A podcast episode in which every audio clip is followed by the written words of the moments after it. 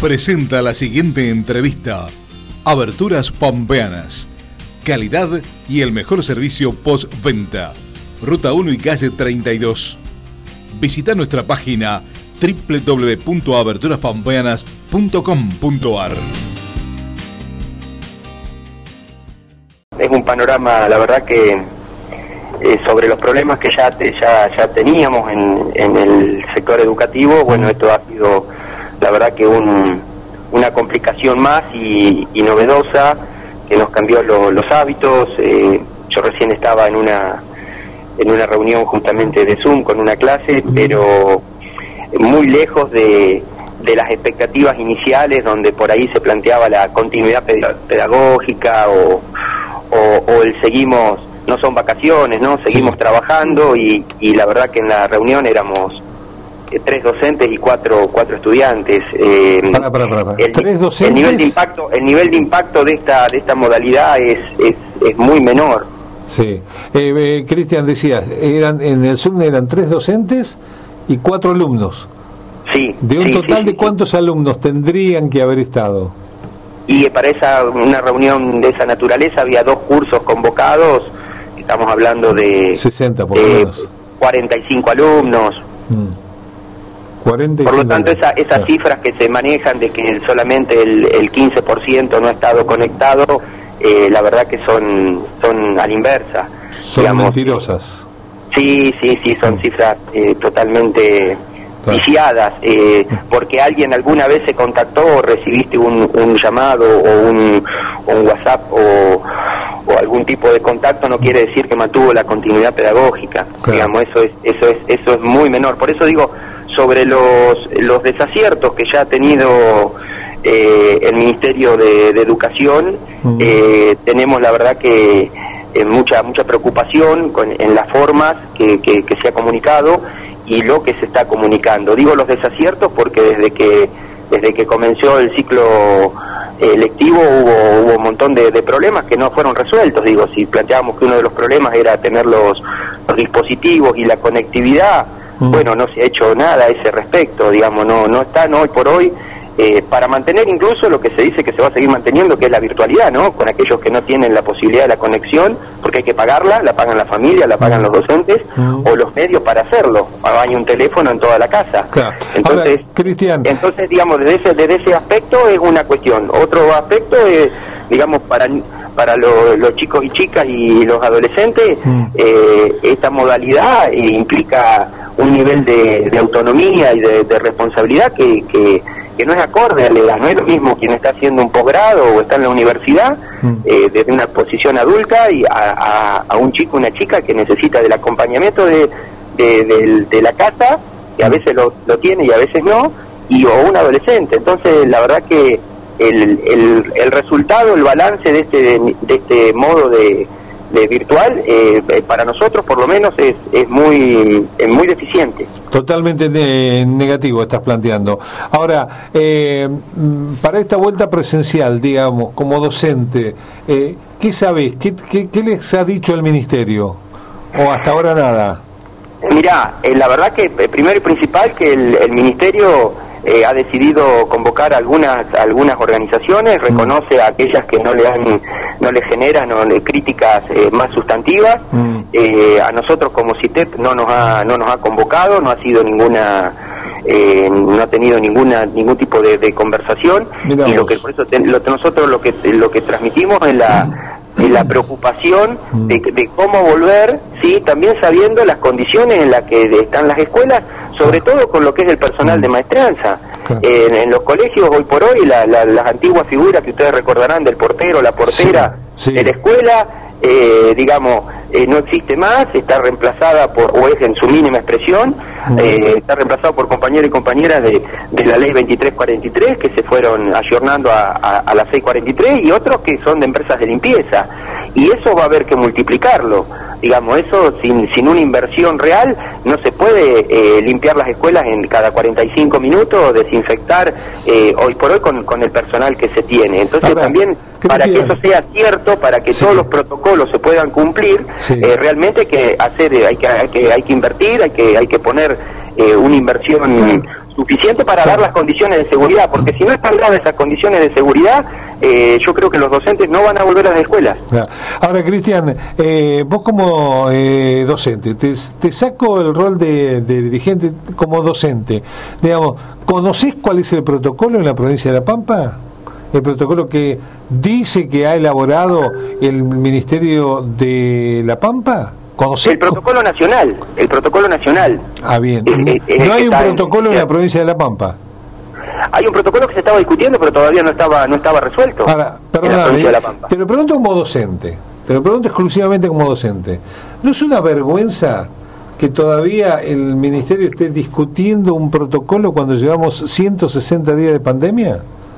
Y sin, sin duda, sin duda, como no resolver los problemas de, de conectividad eh, o de dispositivos que se puedan tener, como no haber tenido en agenda la problemática de los docentes suplentes que quedaron desocupados sin ningún tipo de asistencia. Eso es una vergüenza y te estoy hablando de cientos a miles de trabajadores de la educación, que son los suplentes, mm. que, que ahora seguramente, si, y también por eso es un tema, yo decía, contradictorio, complejo, porque algunos compañeros y compañeras están muy expectantes de que comiencen las clases, porque tengan la posibilidad otra vez de trabajar, porque ha sido un sector totalmente desatendido durante toda la pandemia, y nos cansamos de mandarle nota al ministro y a todos los funcionarios del área, y la verdad que no tuvieron ninguna ninguna contemplación bueno hay un sistema virtual imagínate las licencias que se sacaron durante la pandemia ah, son mínimas y son un montón de, trabajadores y trabajadoras que quedaron librados a, a, volcarse a trabajar en la economía formal así que por eso tenemos preocupación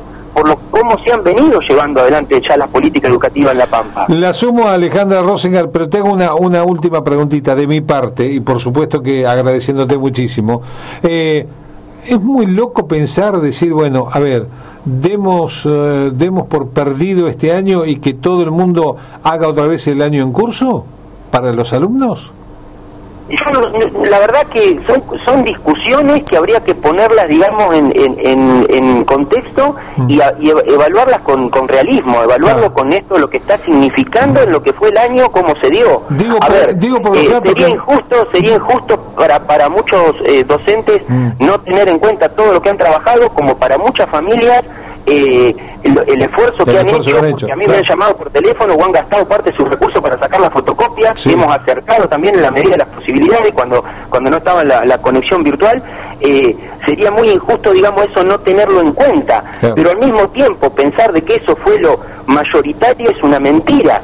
Eh, nosotros le damos, le damos clase a un curso, como te decía, nosotros tenemos un curso, un universo de 40 personas y de esas 40 personas vos tenés un contacto con cuatro y la verdad que el, nivel de impacto en, esa masividad es muy menor. Claro, eh, en base a lo que vos decías, porque estamos hablando que solamente un 10% ha, ha seguido de alguna forma conectado que es exactamente al revés de lo que dice el Ministerio de Educación, que el Ministerio dice, y habrá entre un 10 y un 20% que no se conectó.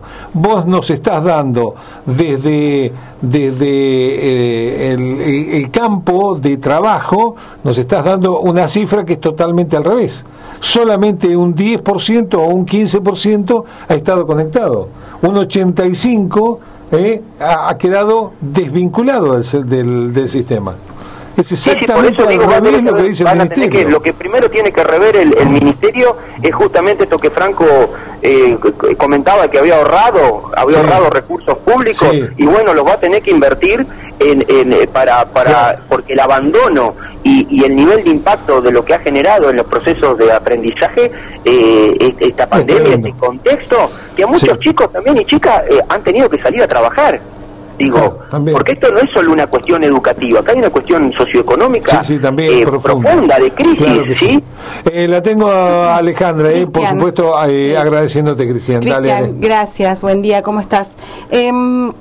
Yo pensaba escuchándote y también hablando con, docentes, ¿no? Que también se, sienten súper perdidos, perdidos ante esta nueva decisión, en principio de empezar el 14 de septiembre. Y estábamos charlando que se sabe muy pocas muy poco, pero de lo poco que se sabe, se habla de esto de que volverían escalonados, habría, hay que, digamos, convocar a los chicos que menos conectividad o que están, bueno, en fin. Los docentes se tienen que sentar a hacer, eh, digamos, ese trabajo, porque pensaban cómo ¿cómo convocás? Y, está, y acaba otra pregunta, todo va junto. Y si convocás a un grupo de chicos, que son los que no estuvieron conectados, y a los, al otro grupo de chicos, mínimo, pero no los no los convocás, ¿no estás ahí también? ¿Qué pasa con los grupos? Estás nivelando para abajo. Además, pero digo, ¿qué pasa con los grupos? Que no se vuelven a conectar, no se vuelven a ver, digamos. Todo eso son detalles, eh, ¿cómo se trabaja con eso?